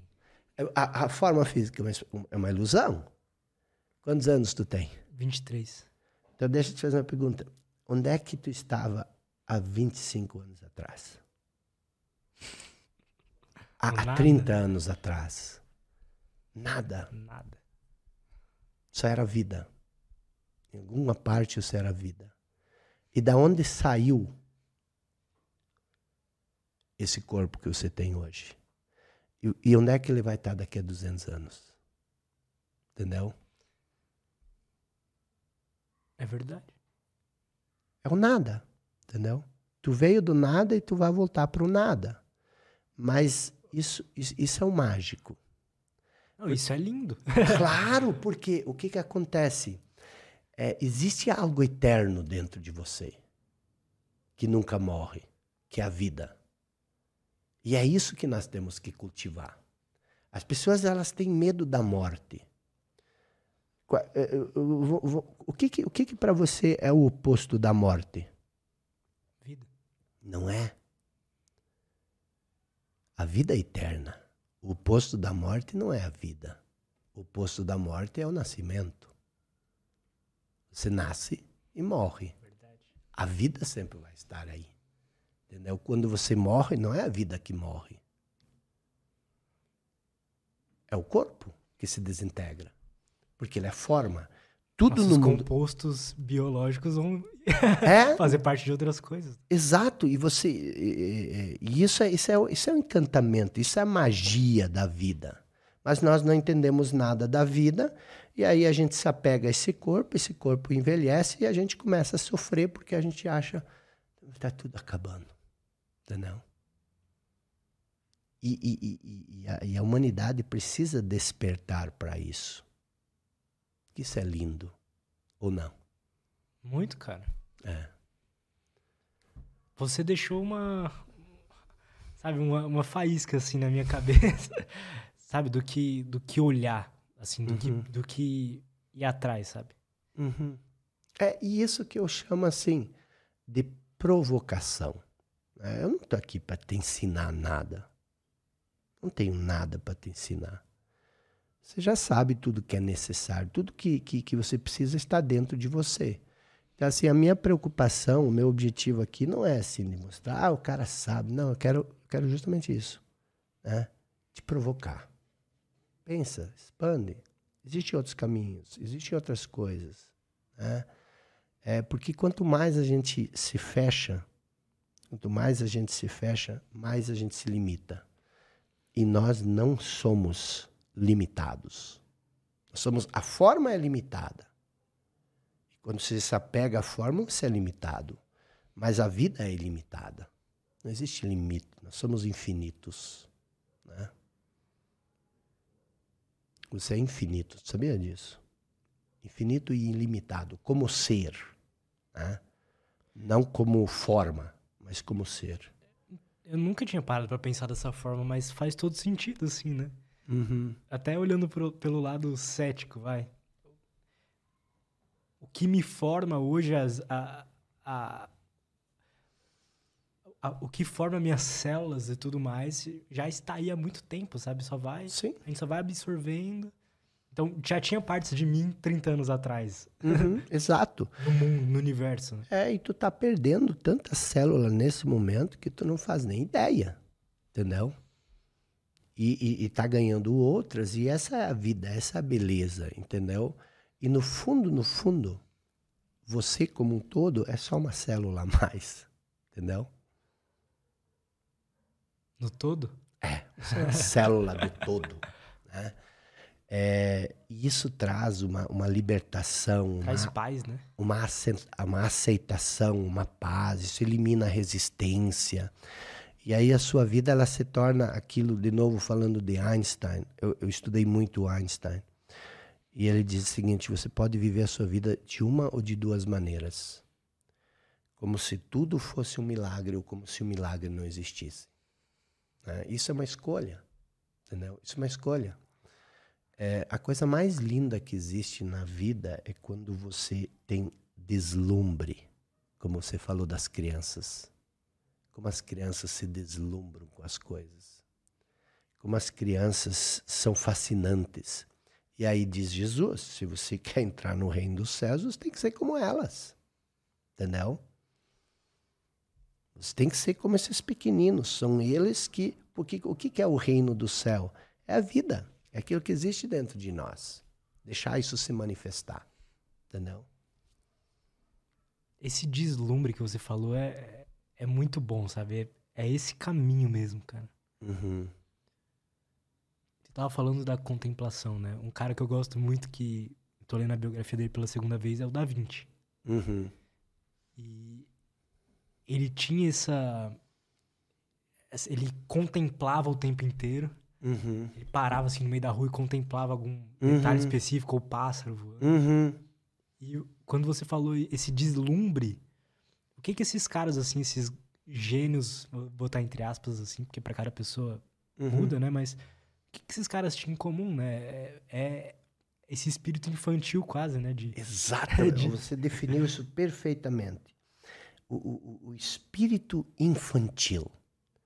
Você não perder essa criança interior, mas não é essa criança, é, é- é esse- essa necessidade de você contemplar, olhar tudo como se fosse novo.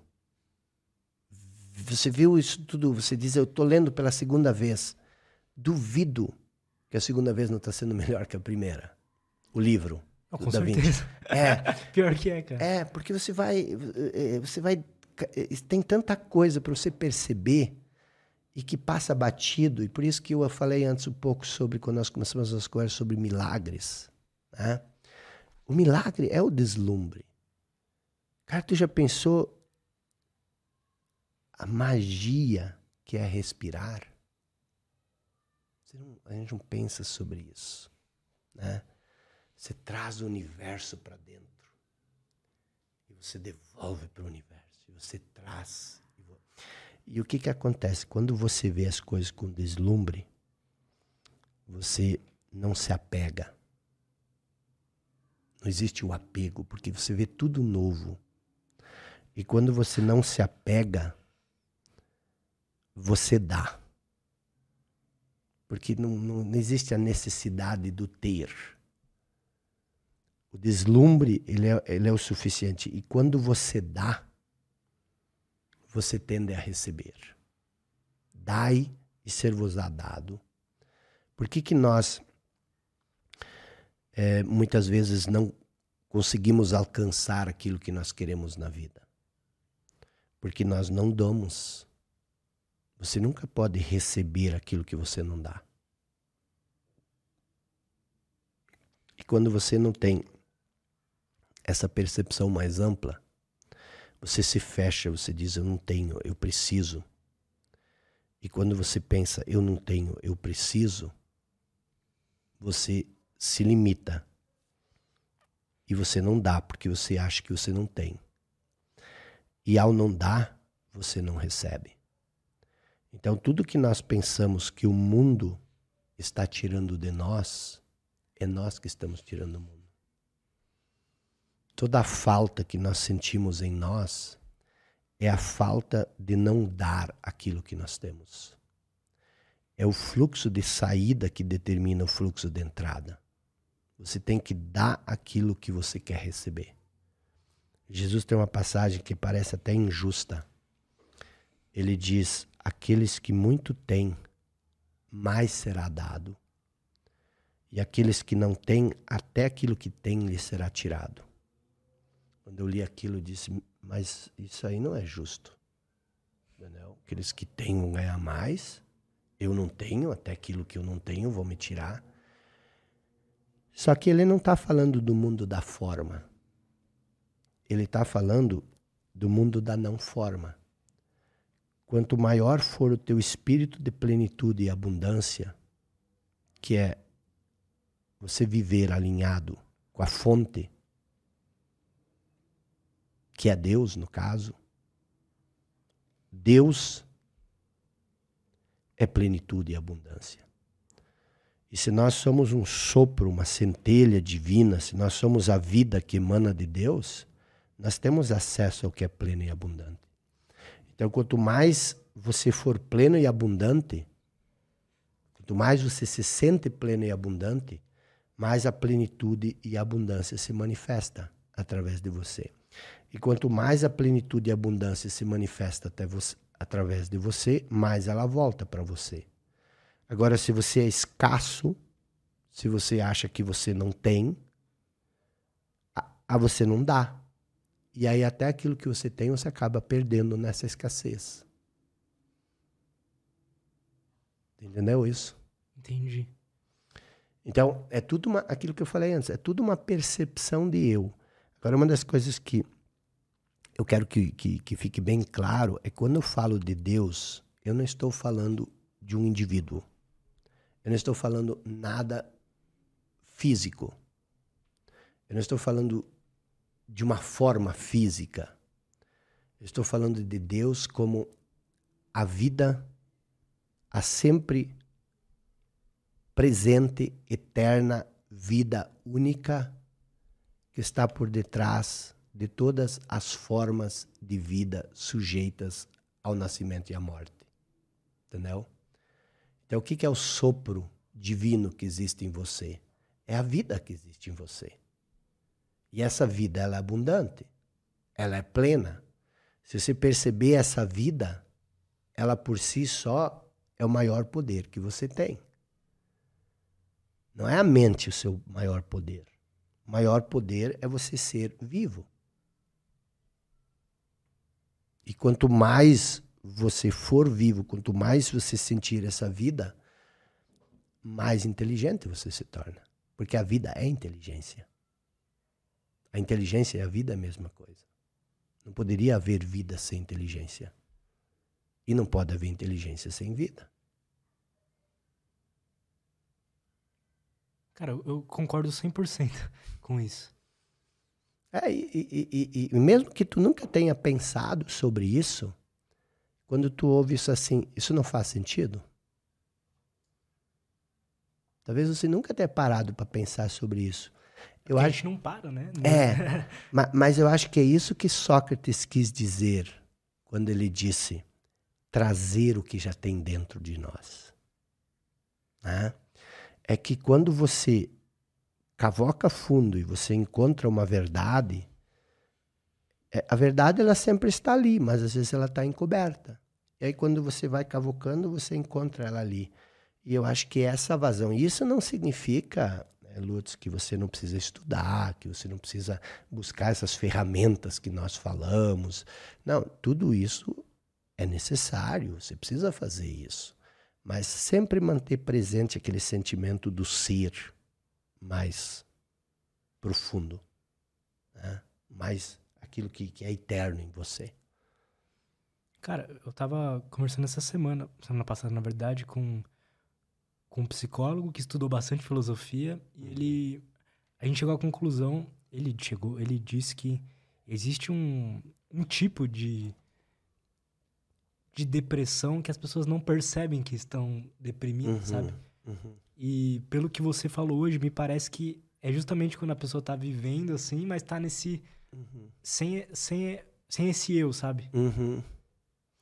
Sim, é, a maioria, não dá para generalizar, porque existem as doenças é, bioquímicas. Sim que é, por exemplo, o teu organismo não produz substâncias que você precisa, e isso reduz o seu ânimo. É, mas isso são casos mais raros.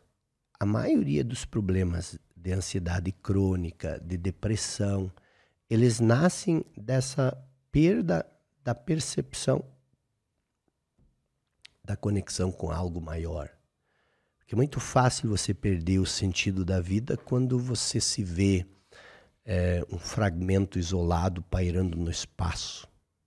Aí a, a, a dúvida, o medo, a insegurança, é, o desespero silencioso começam a tomar conta. Porque não existe mais em você aquilo que te alimenta, que é a própria vida. Né? Existe um grande perigo de se perder na cabeça, de você se tornar a voz da sua mente, a voz na cabeça, e você não perceber mais nada, você ser conduzido por essa voz. Esse é o grande perigo da humanidade. É a disfunção. E a gente hoje. Eu sinto isso que as pessoas estão cada vez mais assim, sabe? Sim. Eu converso aqui muito com com nutricionistas e, uhum. pessoas da área da saúde em si, e a gente chegou à conclusão que as grandes indústrias, né, da uhum. a farmacêutica, a alimentícia e tal, a, as redes sociais, uhum. tá meio que levando a gente para ficar mais zumbi mesmo, sabe? É, verdade. É até, até por exemplo, assim, ó. Eles tentam nos vender uma ideia do que é um ser humano perfeito. Entendeu? Desde o do, do estereótipo, desde do, do, existem pessoas de vida, pessoas que vendem estilos de vida, entendeu? E, e, e, são estilos de vida montados. E o grande mal da, da, da mente é a comparação. Entendeu? Eu quero ser que nem você. Cara, eu não quero ter minha idade, eu quero ter a tua idade. Você tem a vida inteira pela frente, quer ser igual a você. Entendeu? Ah, esse cara é famoso. Eu quero morar igual você lá com os ursos. É, exato. Então, assim, a gente não, não, não, não, A gente perde a noção da nossa singularidade, entendeu? A gente perde é, a noção de que você está nesse momento aqui nesse lugar porque você precisa estar aqui. Entendeu? O teu, o teu lugar, Lutz, é exatamente aqui nesse momento. Entendeu? É, é, é esse o espaço que tu tem que preencher. É por isso que tu está aqui. E você aceitar isso. Entendeu? Porque o que, que acontece? Ah, mas eu tenho 23 anos. Cara, eu, eu, eu já poderia ter feito isso, tem, já poderia ter feito tanta coisa, eu não fiz nada ainda, entendeu? A, a mente nos conduz, ela nos compara, né? e, e, e, isso, de certo, de certo modo, pode ser útil, entendeu? Se você usa isso como um parâmetro, mas você não sai de onde você está, entendeu? Você usa isso como parâmetro, não, posso crescer tanto, posso ir até ali. Eu lembro que quando falavam para mim assim que, cara, você é doido querer viver de literatura no Brasil. Ninguém ganha dinheiro escrevendo livros. Meus melhores amigos me diziam isso. E tu, tu, tu, tu, tu, tu é melhor amigo da pessoa porque tu gosta dela, porque tu respeita ela. Então, se alguém que tu gosta e que tu respeita diz isso, o que, que acontece? Isso te choca. Eu disse, então, não vou ganhar dinheiro. Mas tinha um cara que eu lia, que era o Paulo Coelho. O Alquimista, Diário de um Mago, Verônica Decide Morrer, e todos esses livros. E disse, mas esse cara ganha dinheiro com livros. Então você tem um cara que ganha, e ele morava, eu, eu, comecei a olhar um pouco aonde ele morava, ele morava num castelo no interior da França. Eu disse, cara, se ele tem dinheiro para morar no castelo, pelo menos posso ter um apartamentozinho legal na minha cidade. Então, assim, tu, tu, tu, tu, usa esses pontos de referência porque tu precisa jogar umas ancoragens no futuro para te guiar, entendeu? Mas existe uma diferença entre você jogar um âncora, um âncora e você querer modelar, querer copiar, querer ser o outro, entendeu? Porque daí tu te anula.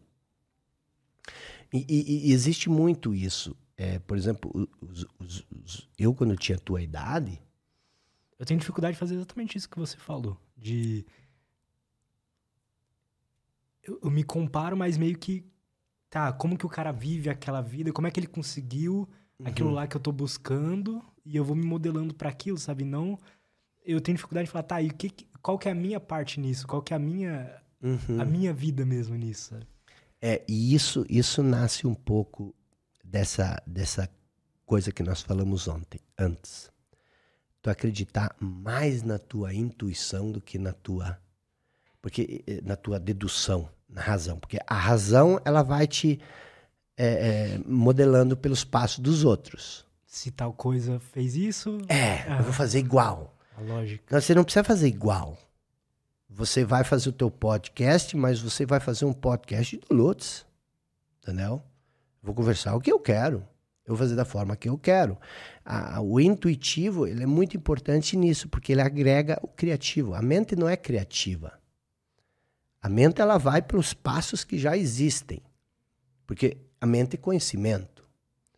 Então, o que, que você faz? Você se abre para isso, mas é aquilo que Einstein falou: pensa, pensa, pensa. Mas daí chega um momento você tem que parar de pensar para que algo novo se revele.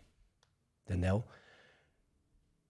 Muitas pessoas têm talento para entrevista. Você tem um talento extraordinário para entrevista. Jura? Eu não acho. Não, meu Deus do Mas eu, céu. eu sinto que eu tô melhorando. Não, meu Deus do céu, você é um host de primeira. Obrigado. Não, eu tô falando isso de verdade.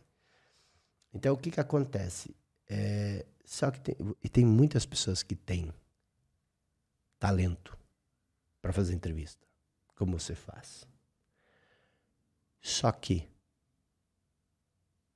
ninguém tem o modo singular de expressar esse talento como você tem. Entendeu? Você tem você é o Lutz, você tem os seus problemas. Você é um jovem, eu vi que você conversa muito com psicólogos, que você faz terapia, que você faz tratamento. Existem muitas pessoas que nem você. Precisam da experiência que você tem.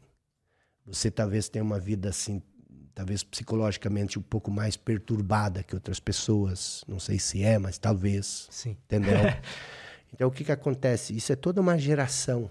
E tu representa essa geração. E quando tu traz essa experiência tua, tu conecta com essas pessoas, tu ajuda essas pessoas. Então, existem três coisas que são importantes na vida: o teu talento, que é você é um ótimo entrevistador, e por isso que você criou o podcast e tudo mais. Segundo, a sua maneira singular de fazer isso. Então, tu não pode copiar o outro, porque aí tu não é mais singular. E o terceiro, você encontrar a necessidade que existe no universo, que só você pode suprir com esse talento. Entendeu? Só você consegue suprir. Existe uma necessidade no universo que só você consegue suprir. E quando você encaixar o teu talento, a tua maneira singular de expressar o talento com a necessidade que existe no universo, a sua vida cria um sentido mágico. Entendeu? E muitas vezes a gente tem que perceber isso. E muitas vezes a gente não percebe isso porque a gente está focado no caminho do outro. Entendeu? Então, é, e aí tem mais um, um, um. E aí vem essa questão da ansiedade de você querer ser o outro, de você se medir com o outro. Aí você já não quer mais estar onde você está e você quer acelerar o processo de amadurecimento. Mas você não pode acelerar o processo de amadurecimento de uma fruta sem estragar o sabor. Entendeu? Pega um mamão que tu quer que ele amadureça antes do tempo, você colhe ele verde e você estraga o mamão, perde o sabor. Então o Lutz, ele tem o seu processo de crescimento. Tu tem as tuas batalhas, as tuas lutas. Incorpora elas, traz elas, pega elas no colo, caminha com elas, põe elas para dormir, entendeu? Porque essa é tua lenda pessoal, essa é tua jornada, essa é tua caminhada. Ela é singular, ela é impar. Ela, ela, ela não, não, não há necessidade de você ir mais rápido ou mais devagar. Vai no teu ritmo, vai no teu fluxo. Entendeu?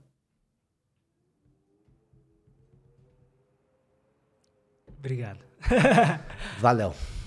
Pô, cara, eu adorei o papo. Adorei mesmo. É meio, é meio fora de, de, de padrão. Sim, cara. É bem diferente do que eu tô acostumado. Nós ia falar sobre poder e manipulação. É, então. Vamos começar o podcast. Mas quem sabe uma outra vez É. a gente fala. É. Nós entramos nessa, nessa linha e não Mas sei sabe, é. Mas sabe uma coisa que eu, que eu percebi, assim? Eu, eu falei pra você que eu gosto de ir no flow, né? Uhum, Eu já testei... To... São quase 150 episódios, então eu já testei Uhum. todos os tipos de entrevista possíveis. uhum. E as melhores são assim, quando eu... Tipo assim, foda-se o controle da situação, Uhum. só Uhum. deixa a minha curiosidade levar né, Uhum. o caminho. Eu, Então, acho, obrigado. cara. é, eu acho que é, é válido isso, foi, foi bom, espero que tenha contribuído. Né? Ah, pra mim, com certeza. Acho que pra galera também. É, e aí, estamos com a nossa missão cumprida. Obrigado pelo Pô, obrigado, convite. cara. Como que a galera pode fazer pra te acompanhar, pra comprar teus livros? Qual a melhor forma de fazer tudo isso? Às vezes as pessoas perguntam, aonde eu compro teus livros? Aí eu penso, mas aonde você compra livro? No açougue? então, os livros estão é, nas livrarias. Eu basicamente tenho cinco livros que são os livros mais vendidos. O Óbvio que Ignoramos. Os Atrevidos Dominam o Mundo. As 16 Leis do Sucesso. Poder e Manipulação, e Seja Singular. São cinco livros, todos eles são best-sellers. E podem ser comprados na Amazon, no- no- nas livrarias por aí e nos açougues. Não, nos açougues e o meu Instagram, que basicamente eu não sou um cara muito de redes sociais, assim, eu- eu faço minhas coisas, né? É necessário, mas eu não sou. Não tenho o meu canal do YouTube, eu tenho, mas ele não, não, não posto muita coisa lá. Mas de toda e qualquer forma, tudo é Jacob Petri, com B mudo, e o meu Instagram é Jacob Petri. É isso. Ah, então a sua pronúncia real é Jacob Petri. É, agora você no final. que você falou. É. Tem algum superchat? Não, então deixa. Muito obrigado, viu? Tamo junto. Qualquer coisa, dá um toque. Também, prazer, prazer te conhecer e parabéns por esse seu projeto maravilhoso. Parabéns pela sua caminhada também. Eu, eu tá- uma das profissões que eu mais admiro são os escritores. Eu gosto. São guerreiros. São guerreiros. Mas é isso. Muito obrigado. Obrigado, gente. Todo mundo que acompanhou a gente. Até a próxima. Valeu. Tchau. Tchau, tchau.